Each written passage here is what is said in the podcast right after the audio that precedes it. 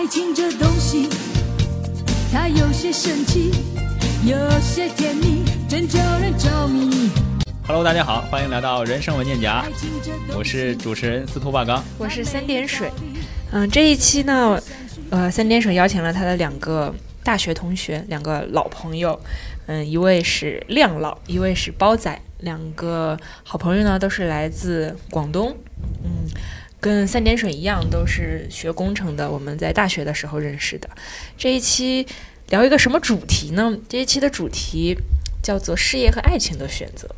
为什么我们会想要聊到这个话题呢？是因为之前，呃，聚会的时候，我们得知了包仔马上要离开新西兰，要去呃新的国家开始他的新的生活了。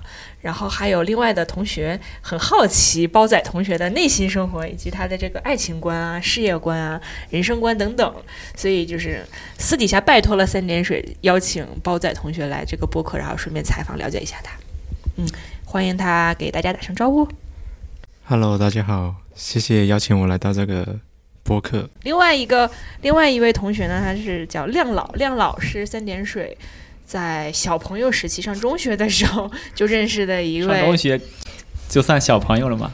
嗯，那可以算不算吗？我觉得算吧，上学时候可以算，可以算。对，小朋友时期认识的一位老朋友，然后亮老亮老同学呢，在那个时候是靓仔，还不是亮老，是很帅气的。然后他的感情生活也非常的让三点水很羡慕，所以正好就邀请了他，也一起来聊一聊感情事业，嗯、他是如何平衡的。嗯，欢迎他给大家打声招呼。Hello，我是亮老。你是亮老，好的，非常的简洁。果然长得亮的人都是非常的简单的，都有神秘感。是的，非常的神秘然果然。帅哥都有都有神秘感。嗯但刚刚三点水说，呃，亮老的感情生活非常的丰富，然后我觉得这样的话，其实我没有说丰富，我说的是精彩，啊，非常的精彩。你这样，你这样容易引起 引起那个，因为因为亮老已经结婚了，有儿子，你这样子不合适。那个 小朋友听到把耳朵堵一下。就是可不可以分享一下你之前的，比如说在处理感情的时候，你是怎么把它处理的很好的？不知道，这可能是天天生的吧，就只是比较贪心。就是不，我只是我只是回答你的问题。你说事嗯，事业跟爱情，或者学业跟爱情，对，就比较贪心，就都有。所以所以所以亮老可能是今天在座的这个里面最最有权利说这个话题的人，对，那因为他只有他。不用做什么选择，就哎，恰好爱情事业都有。对啊，你说什么做什么选成年人做什么选择就都要都要嘛。啊，我我我反而想问，就是说，到底是为什么不可以一起拥有呢？哎，这是一个很好的问题哈，为什么不可以同时拥有？那以三点水的经验来讲，好像比较难，因为虽然时间是蛮多的，但人的精力是很有限的，尤其是这种就是感在感情上的这种精力，三点水是非常有限的。他，我觉得要投入或者要走进一段感情，对我来说是很大的投入和这个牺牲，嗯，或者是一种责任感。我我对于承担起感情方面的责任这件事是很惧怕的，所以比较比较害怕进入一段感情吧。但事业上的这个东西，我尝试的还是蛮多的。我可能是把这个在感情中去跟不同人尝试，呃，就是去去 explore 人的这个经历，放到了我去 explore 我的事业和我的职业这个方向。挺好的。我自己的感受就是，对于事业或者一些就这种可可就是通过努力可以获得的东西，比如说事业，只要你努力的话，你未必获得非常高的成就，不一定当比尔盖茨当世界首富，不完全不一定的。但是你可以获得一个还可以的预期的结果。但是对于感情的话，我觉得它充满了更多的未知，就是你可能会付出，但是未必会有一个预期的收获。我自己想问的一个问题，就从我们从感情开始聊起吧。啊，正好我有很多的疑惑，呃，想问一下大家，就是比如说你在对一个另外一个人有产生产生情愫的时候，你怎么判断这个这个反馈呢？就比如说怎么判断你抛抛出去的信号，他能接受得到，然后你确定他接收到了，并且他有没有向你发射，然后你是如何进行判断的？我在对于我来说，我是一个十分自信的人笨拙的人。哦，哇哦，你得不到，你你就不是不是对他的反馈不是特别的敏感吧？反正就是死命的去撞墙，撞倒了再说其。实你得不到任何的反馈，你也会义无反顾的去付出，然后去去努力，是吗？对，我觉得就是就是这样，就是我喜欢你，关你什么事？哇哦，这感情观很勇敢，我觉得很勇敢，很厉害。那然后如果真的合适，哎，那就一起试试看呗。可能这就是为什么你你你在感情方面如此精彩的原因吧。包仔同学笑了一下，我突然看到了包仔同学在那边偷偷的笑，不知道为什么。没有，你是说他的感情生活很精彩啊？因为因为亮老的家庭生活还有他的感情的生活，在我作为一个旁人来看，我是非常羡慕的。我觉得他们夫妻之间相处的关系和那种快乐啊，那种相互支持，那种互相关心和爱护的那种感觉，是我非常非常觉得很难能可贵的，是我很少会在身边的朋友就是见到的这种关系。因为他你在不确定的情况下，你不确定对方喜不喜欢你，甚至不确定你当时的对他的感情是喜欢还是钦佩还是什么，他可能去通过自己的执着或者坚持的话，通过确认自己是喜欢，然后确认对方也喜欢我，我觉得他这种方式就像他玩游戏或者玩什么一样，他认认准一件事情就很执着的在在往下走，再往前去探索，我觉得很好，很值得大家学习。那不知道包包仔同学有没有自己的感想？我我现在首先说，我答这个问题我会想很久，然后你们反反正你们都剪的话，就把我想的问题想的时间剪掉吧。我会把这句话变成那个前面的预告片。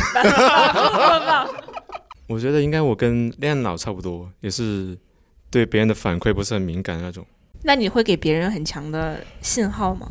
你说如果我喜欢那个女生的话，要不如果别人喜欢你，他应该是这么问吧？对，如果你喜欢别人，然后第二个问题是，如果别人喜欢你，首先第一个，如果我喜欢别人的话，我觉得我应该会给很强信号。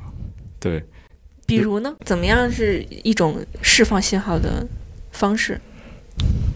我想一下，我我我觉得三点水现在就是在各种套 套我的话，帮，你知道在在帮包包帮在帮包仔的那个女粉丝们在套我套各种话，然后找到他的弱点。我以为你说，我以为你说是我为自己套话呢，没有没有没有，你怎么知道没有？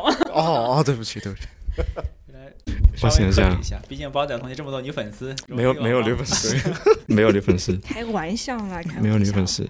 继续继续。对，如果喜如果喜欢一个女生的话，我觉得我会会很乐意分享我的生活吧。可能我走在街上看到什么有趣的，或者看电影看到一个比较搞笑的部分，然后会截个图发给她。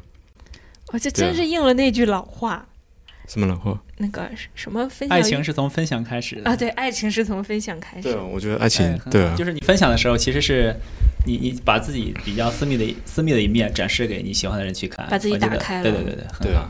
对。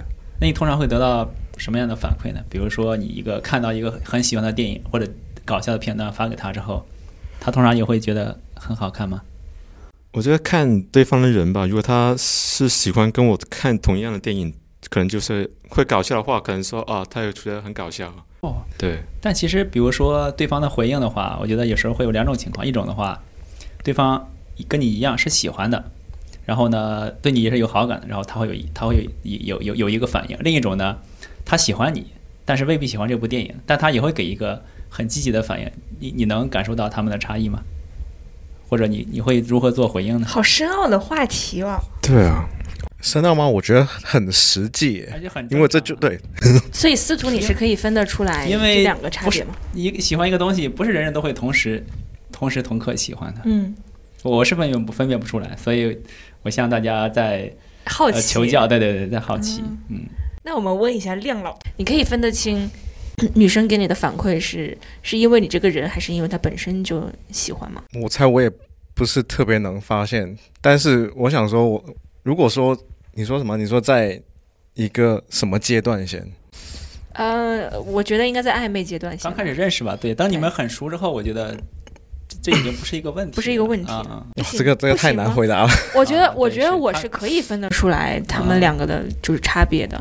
呃，一个是从，假如拿电影来讲，假如假如就我们我们就拿电影这种爱好来讲的话，如果一个人他是很喜欢电影的话，那你从他的这个平时的字里行间、生活上，或者是他消遣娱乐的这个花在这方面的时间，你是能分辨出来这个人是怎么样的。那如果这个人只是单纯为了迎合你，或者是怎么样的话，你可以用很多的语言呐、问题去试探他，然后去看他的反应，你就能知道他是怎么样的一个真实的想法。我我我我刚刚忽然想到的，其实那个东西它是为了迎合你而回复的，还是说真的喜欢而回复的？这个结果或者说这个不重要。答案其实不重要，他在解释这件事情的过程，其实我觉得是重要的。我觉得，如果即使这个人他纯纯是为了迎合你，然后去，嗯、跟你一起去做一件事情啊，或者讨论一些东西，他的努力和他的这种迎合已经足够证明，就是他起码他努力了。对他努力了他是，重视你的，他很重视你。对，这个就是非常的，我觉得很很值如果是让我也是另一种的美妙的感受。对对。如果我是看到了这样子的话，可能会比他本身就是跟我有共鸣的人更加会让我觉得新奇和感动吧。嗯，那既然聊到这儿了，我想我很好奇，大家就是对于大家来讲，什么是做什么叫做爱情？那我先回答，伴侣对我来讲是一个可以一起的玩伴，玩什么都可以玩在一起，或者说有大部分的爱好是重叠的。可以在同一个时间去嗨，然后可以一起去，都想去看一看不同的世界啦，都想去不同的地方去旅行啦，然后互相影响着那种正向的影响。嗯，比如说每天要按时督促督促大家好好吃饭，然后要运动啊。我我能通过他的视角来就是看待这个世界。但其实这个时候，我发现我在听的时候发现一个问题：嗯首先，你希望这个人可以跟你玩到一起，嗯，呃，有相同的爱好，对。你所以说你期待他跟你有非常多的相同点。对，如果太相同的话，其我不知道他是不是很能够在同同时给你让你看到更多的视角或者更多的部分，我不太确定会不会有这样的情况。比如说，嗯、我很爱旅行，对吧？那起码这种大方向我们恐怕得合拍。那至于他喜欢什么样方式的旅行，我喜欢什么样的方式的旅行，他想去什么样的国家，我想去什么样的国家，这可能就是我们细微在细微分支上面的一些不同吧。所以我蛮期待那种很喜欢去旅行。但是我可能喜欢呃海岛啊这种这种方式，那我很期待他带我去一些非洲啊，去爬呃喜马拉雅山，就这种我没有经历过的一些旅游方式，我比较期待这种。因为毕竟你跟这个人要生活很长的时间，假如说真的互相完全相反，一点共鸣、一点爱好都没有的话，未来的几十年，我觉得可能也会很难走下去。你期待的另一个跟你你的伴侣也好，或者你的女朋友也好、妻子也好，你希望他跟你是互补的关系呢，还是说你们要相同的关系？三点水，我相信他已经给了答案，他可能是喜欢相似的，对，不知道包仔同学是我觉得的话，喜欢胸大的，其实我挺赞成三点水的观点，我也希望我的另一半会有相同的爱好，像像是说喜欢旅旅行啊什么的，希望从我另一半身上是相互尊重的，然后是忠诚，大家可以互相扶持自己的梦想，达到自己的目标。可能我有我自己的梦想，然后他有他的自己的梦想，那那这里，假如说你的梦想和他的梦想有冲突的时候，那会怎么办呢？冲突是什么？就是一个人想往东，一个人想往西，大家比如他的梦想是去北极，而你的梦想想去南极，恰好在同一时间你们都有假，那你去哪个呢？我也不想放弃我自己的梦想，也不想勉强他去完成我的梦想而放弃他的梦想。首先，可能我第一个想到就沟通吧。你是想嗯说服他来完成你的梦想，还是说嗯通过来呃沟通，然后达到一个取一个中间值，就是既不完成他的梦想，也不完成你的梦想，而是完成你们的梦想？对那看来得去赤道旅游了。我觉得首先对我是首觉得我首先会倾听他的理由，然后再跟他说我的理由，然后有最后大家真的达成不到一个共识，但我觉得就分开比较好。分因为他开去完因为他把这个东西设设定成一个梦想的话，梦想可能对他来说是非常一个人生中比较重要的一个部分。如果我们想去的地方不一样的话，对于我来说感觉挺难走下去的吧。哇哦，可能还是要有一些相似点，这很好，真好。对因为你的你的选择选择之前，其实你有非常多的预设，你可以你在选择他之前就要看他是不是跟你有很多的相似，这样也方便你之后的情感的沟通啊交流，我觉得都是好的。对啊，我感觉我们都是一群瞎子，然后去摸那个象，有的人摸到他的鼻子，有人摸他的脚，有人摸到他的尾巴，那可能他都是大象，可能他都是爱情，那我们对爱情的经历啊、见识啊，可能都不一样。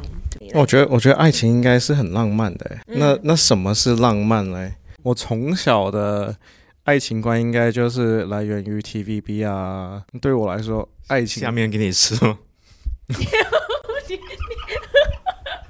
你说 TVB，我第一个想到是就是这个，这肯定不是 TVB 那里来的。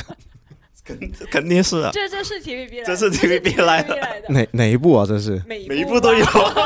哦，所以讲回爱情浪漫，对，嗯，我的爱情观应该就是从看 TVB 那里来的嘛。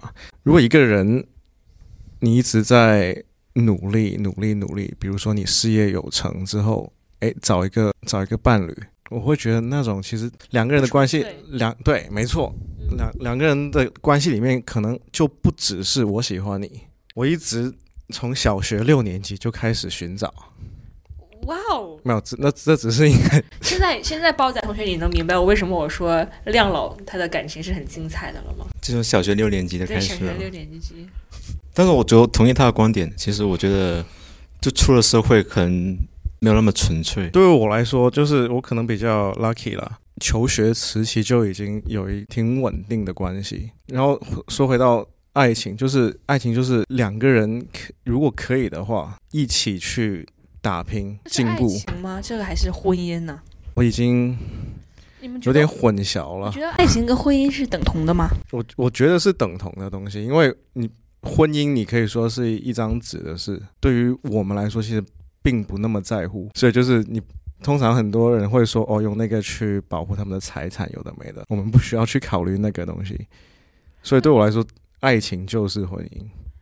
我觉得爱情好像 就是有那种互相吸引的那种荷尔蒙的冲动啊，或者是那种多巴胺啊那种。那换言之，对你来说，婚姻就是没有了互相吸引嘛？但我觉得爱情只是婚姻里面的一个部分而已啊。可能到后，在我看来，在婚姻到后期，可能就不完全是靠着爱情在维系吧，应该是责任感。所以我觉得我，所以我觉得感情对我来讲是一件非常沉重的事情，因为我要承担起很大的责任在里面。所以你相信一见钟情吗？诶，相信啊，就是一见钟情，他的外表但你不知道他的性格是怎么样。啊，对啊，这就我猜这就是什么叫一见钟情，就第一眼我就喜欢上了你的外表。他真的叫喜欢吗？只是喜欢他外表而已啊。诶，对，我觉得外表是一个人的一部分，就比如说你很有钱，也是你的一部分。那这样说来，包仔是不相信一见钟情了，是吗？或者觉得外貌在你的感情中没有，不是一个很重要的选项？那我觉得你你要学《中国好声音》那样，盲选。没错。就一个人，他的外貌啊，他身材只是他这个人的一部分吧。那他还有很多其他的，像他的性格、爱好，他想做什么，想做想成为什么样的人之类之类的。那我相信一见，我相信一见钟情，只在于说，我相信我会喜欢他的外貌而已。如果你问我为什么想谈恋爱谈恋爱的话，我会想说，希望有个人可以跟我一起分享我的生活，或者说我想有什么梦想想要完成的话，我完成的那一刻，我希望有个人可以一起跟我见证这个时时刻。我经常一个人出去旅行嘛，很多时候我看到了很漂亮的美景，然后在那一刻我就会，其确确实很开心啊，看到它不一跟我平时生活不一样嘛，但同时我又会觉得，嗯、有点悲伤，有点孤独，因为不知道跟谁去分享，然后拍下来，就那一刻，即使拍下来了，就是存在手机里面，和你当下在那个环境中去感受的话，也是不一样的感受。即使你把它拿回来回来，然后回家或者再见到你的朋友、跟你的父母啊，或者跟你的朋友再去重新讲这件事情的时候，他的感受也是不一样的。你希望有一个人就在那一个时间跟你一起在那个地点一起去感受你所感受的。有什么我觉？得好像看日落吧。如果你说哦，你觉得日落好漂亮，然后拍个照，然后等不知道明天早上，然后再给其他朋友分享的话，我觉得已经错过了那个 moment 了。，我觉得最最美的那一刻就是在你拍的那一下。如果有个伴侣可以在一起陪伴我看的那个时刻的话，我都可以甚至不用拍那个张照片了，留给未来的自己看，知道那一年那个时刻我在哪里看了一个很美的日落，然后可能在多少年以后，你遇到了一个这样子的人，然后你跟他分享这个故事的时候，可能他在世界上的另外一个角落，他也在那个时间也看到了同样的日落，没有见到彼此的时候，但同时都感受到了那个美丽的日落，也有可能。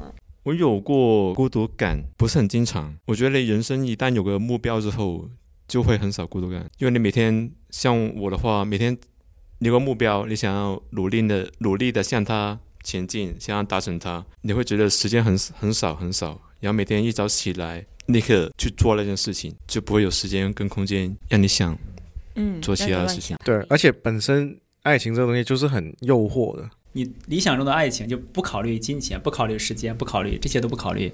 你理想中的爱情是什么样子呢？我记得我很感动，你讲过一句话，你形容你老婆说是说她是你生命中最好的朋友。对，就是我们不不仅仅会说一些，只会谈情说爱，我们什么都可以深入的去聊，小到一部电影，或者就是我们出去看一些人，我们就会讨论哦那些人的一些行为举止啊，就是好到就是什么样的东西都可以去分享。我觉得我理想中的爱情是大家都可以分享自己的生活，无论是开心也好，不开心也好，然后一起分享，一起承担。我会比较希望多点互动吧，在我在我生活里面，或者说看到一个场景，然后或者走在街上看到一个场景，然后我可能想到一个电影的画面，觉得很好笑，然后跟他分享，那他刚好也看到这电影对他能 get 到，然后说这互动就很难得。就刚好喜欢喜欢的东西也也是一样，然后想的东西也一样，然后大家笑点也是一样。大家水的理想的爱情是什么样子呢？我没想到会问到我，我我还没有思考这个问题。那在等你思考的时这个候，我们先问一下司徒霸刚的 理想的爱情是怎么样子的？感谢亮老。对，忽然想到一个一句话叫什么？呃，好好的事物都是相似的。我我我我跟两位的理解其实也蛮蛮蛮相像。我希望我的我理想中的爱情是一个两个独立的人格的相遇，就是我们都有自己的想法，都有自己的呃判断和决定。哎，然后我们的决定恰好在某一些时刻或者某一些时段，它是吻合的。然后让我们产生了联系，之后我们可以共同的去呃一一条一条路上或或者一段旅程也好，然后大家一起去去经历，然后去成长。我我我我我很希望是两个人可以同时成长，这一点是我觉得很棒的一个点。嗯，说到说到共同成长，我就确实给了我一些启发。我觉得共同成长，大个大家的成长的速度，我觉得要要差不多，这样比较好。一个人过快或者一个人过慢，都对我来讲可能都是一件比较难以接受的事情。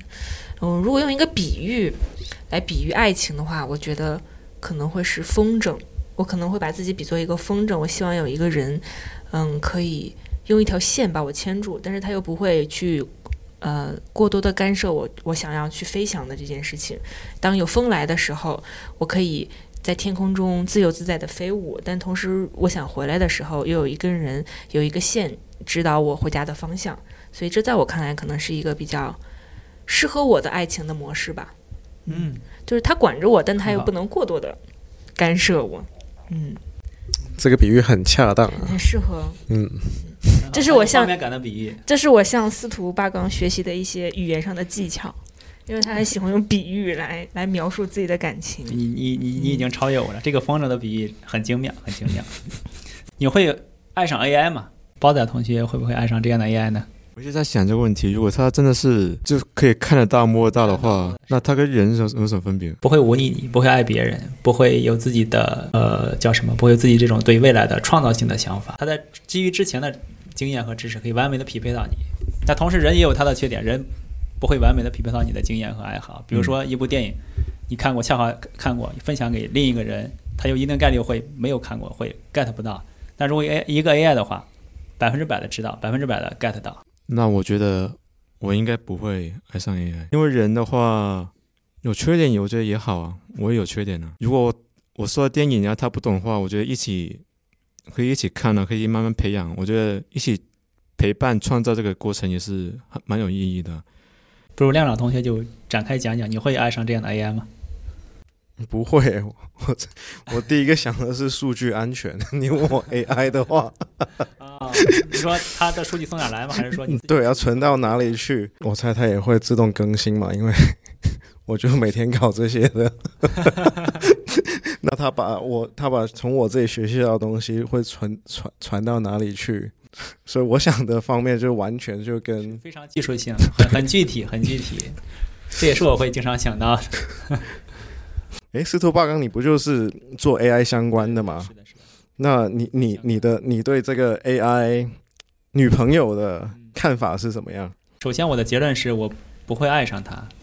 然后我的原因呢，我觉得你在和一个人建立感情的时候，那感情不是一蹴而就的，其实是它是在一定相处过程中才能慢慢的培养，然后可能可能会有因为一些矛盾或者摩擦，然后反而会增进这段的感情。然后呢，就人在成，就是你和人相处的时候，也是一个成长的过程。你只是顺的话，我觉得可能是对成长会有伤害，会有伤害。如果一个人不成长的话，会怎么样呢？我也不知道。但我自己是比较期待会有不断的变化，我还是希望能能能有一些变化。所以基于这样的原因，我觉得我应该是不会爱上 AI。然后就是 AI 会嗯成长啊、a i 会跟着系统。对，人工智能不就是因为它有这个学习能力？对啊，但它学习的话，以我自己现在看到的，它学习它不像是人这种的，人当然不完美，它没有机器那么的精密和精确，但人工智能它似乎也没有人的这种叫什么，自我学习能力。它能自我学习一些，但跟人的自我学习还是不太一样。像是女佣机器人这种，可以帮你更像是一个佣人或者工具，而不是一个伴侣或者朋友对，它不会是我伴侣的身份存在在我在我的生活中，但我非常欢迎它，可以减少在生活上我自己的很多的时间和压力，还有我不想做的这些家务事啊。然后，呃，比如说我想要了解某一方面的知识啦，它可以很快速的帮我检索到，它它会，我可以我可以把它当成一个工具来运用它。但为什么我不会爱上它呢？因为我觉得我跟我的爱人、我的伴侣，呃，是一种平等、互相尊重的身份。嗯，平等是非常重要的。对，平等和尊重、包容嘛。但我跟 AI 之间，我们两个存在的，呃，我们两个之间的关系。是不平等的。因为它只是遵从你的想法，是吗？嗯，不平不平等在于我们两个的关系身份上面，就是首先是不平等的。我把它当成一个工具在用，然后我们不是那种共同扶持、共同成长的这个互相的一个互相给予的这种关系。我是单方面的向他索取，我并不能给 AI 提供任何的。嗯，帮助啊也好，或者说是视角，或者是什么，这都是我单方面的在，他他的存在完全是为了方便我而已。刚刚包仔想要问我们一些一个问题来的，对，有个问题想问问你们，就是说你们人生中重大的抉择是怎么下的决定？像比如说怎么选你的学科吗？或者是换一个国家生活。你自己认为重要的决定，就每个人对重要的定义不一样。嗯嗯，对。对在我生命中，我我目前来就是目前来看啊，我记忆最深刻的一次决定就是说，我要放弃新西兰的一切，我要回中国去去发展了。我同样的决定，我曾经做过三次。就是说我从新西兰要放弃新西兰的一切回中国，我放弃了三次。第一次做这个决定的时候，我大概用了不到十分钟。那是一个周五，我记得特别清楚。我在工作的时候，嗯、我接到了一个我妈妈打给我的电话，然后我记得我妈妈在跟我问什么，问说现在的生活是你想要的吗？你觉得你生命的和生活的意义是什么？你这样子就是快乐吗？就问了几我这样几个问题，我突然一下子意识到，嗯，就作为一个 engineer 的生活都不是我想要的生活。我我能看到身边 的同事，他就是三十年之后的样子是什么？我大概率想象得到，我三十年之后也就是过这样子的生活。如果我没有改变的话，我我觉得那并不是我想要的生活。嗯，千篇一律，每天就是坐在电脑前的那种生活，我觉得太枯燥、太乏味了。所以我大概用了十分钟，我就跟我的经理辞辞了职，马上买了机票，然后把这边的房子啊、车子啊，还有很多事情全部都解决掉，然后就回国了。为什么会在做这样的决定呢？就是突然有一个人问你的时候，让你开始对你的生活产生了思考，然后你觉得你应该要改变了。那我觉得，如果我既然已经决定要改变了，我就不要去拖它，去去去怎么样？所以我就想要尽快的给自己一个改变。但当然，这个 这个决定是很失败的，因为当时我并没有做过经这个深思熟虑的思考，太仓促了，导致我回国的时候少了很多心理的预期和预设，给自己的心理建设建建设的太少了。呃，我没有我没有意识到我已经离开中国太久了，我对中国的这个环境啊、人呐、社会啊、为人处事、文化等等方方面面，我已经不能接受了。所以那次是我很痛苦的一次经历，然后我又很快的做了一个决定，就是我要我要回新西兰，我想回到一个我舒舒服的这个环境中。是我第一次，我就我我印象中，我觉得是我人生最大的一一个重要决定的那你这一个决定就是好几年，是不是？我要回中国这个决定大概只用了十分钟，我回去经历了大概不到一年的生的生活，就是工作、学习，还有换了很多的城市，想要去找一个我喜欢的生活方式，大概尝试了一年吧，嗯，但啊、回新西兰，嗯、决这个决定大概花费了我几个月的时间，我有认真的在思考，我要不要再继续留在一个我不喜欢的环境，继续这个委屈自己，或者是改变自己去迎合这个环境。我那个时候决定是我不要，时间成本和机会成本，我觉得就是是有点代价太大。但我觉得还好，这些就你做决定的时候，你会思考或者长或者短，它那个结果其实是有定有有有一定的概率的。我觉得它有一定概率是你，对，比如说你过得很快乐很开心，也有一定的概率是可能过得不那么满意的。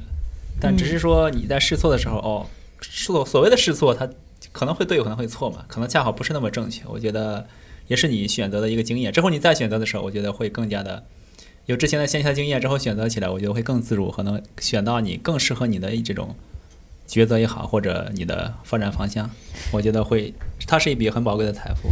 对它，它就是你你你自己做选择的经验嘛，会让你知道之后的选择大概都要考虑些什么东西。对，刚刚包仔同学为什么会问到这样一个问题呢？你是不是对这方面有什么想说的？有，但是我就是想说了解一下大家是怎么选择的。然后最近刚好也是说想要挑战一个新的生活吧，然后离开新西兰。我是怎么做决定的呢？听起来会有些极端。就如果想说明天是末日，对我在这人生最后一天，我最不想的就是有遗憾，不想有后悔。那我想说，OK，那我留在新西兰，那我明天就死去的话，我会有遗憾吗？我感觉也还好。但是如果去去到另一个地方，去那个地方嗯会觉得这个遗憾会更对，会对，然后想一下，嗯，我觉得我会。那这样比较起来的话，就答案就非常显而易见的，就很容易的做出来了。对，啊、他是会把一个放到一个极端的想象中的极端的条件去做这个决定。听起来非常听起来非常极端，但是其实很合理哎其实，我觉得我觉得一点都不极端。但我觉得这能最能给到我最真实的想法，我自己最真实的想法。还是会怎么样？其实我做冥想之前，我其实我对冥冥想了解不多，然后一开始也不是说什么为了做做这个，也不是说为了有更好的睡眠，我只是说听说聊到这里呢，就差不多了。这期虽然没有在事业和爱情的选择中讨论出一个什么必然的结果，完美的答案，完美的答嗯。案。我觉得在每个人不同的人生经历啊，面对的事情、遇到的人也不同，可能会有不同的答案。那我们最后祝福包仔同学在新的环境，期待你能在新的环境遇到你的 Miss Right，也期待你能在新的环境，嗯，追寻到你想要的梦想，想要的这个结果。嗯，并且期望以后啊、我可以在日本去你的酒吧 喝到免费的酒。哦在日本吗？在日本，哦，我一定要去。来来来，为了这杯酒也得去。嗯，然后祝福亮老同学，你的爱情、你的事业依然可以平衡的像现在一样好，甚至比现在更好。希希望你跟对亮嫂，亮嫂哦，希望你跟亮嫂，嗯，之间的关系可以一直甜甜蜜蜜下去。希望，希望小亮仔，希望小亮仔可以健康快乐的成长，然后你们永远做我爱情上面的最棒的 model。好的，那我们就感谢两位嘉宾的分享，然后感谢大家的收听。如果大家喜欢的话，可以在所在的平台点点一个关注。如果觉得我们节目还不错的话，欢迎大家点一个小小的五颗星。之后我们也会贡献更多更精彩的节目，欢迎大家的收听。啊，以及如果大家真的很想听一下声音版的《真心话大冒险》的话，也可以评论留言告诉我们，我们会在之后的节目里面策划一期。那，么感谢大家的收听，拜拜，拜拜，下期再见，拜拜。见。